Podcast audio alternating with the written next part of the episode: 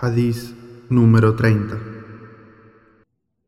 عن أبي ثعلبة الخشني جرثوم بن ناشر رضي الله عنه عن رسول الله صلى الله عليه وسلم قال إن الله تعالى فرض فرائض فلا تضيعوها وحد حدودا فلا تعتدوها. وحرم أشياء فلا تنتهكوها. وسكت عن أشياء رحمة لكم غير نسيان فلا تبحثوا عنها. حديث حسن رواه الدار قطني وغيره.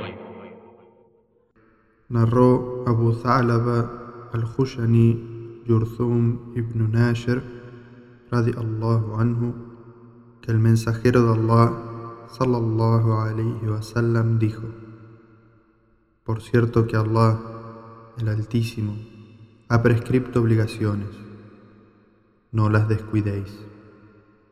Y ha puesto límites. No los sobrepaséis. Y ha prohibido cosas.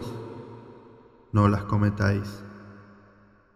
Y ha guardado silencio respecto a asuntos por misericordia hacia vosotros y no por olvido.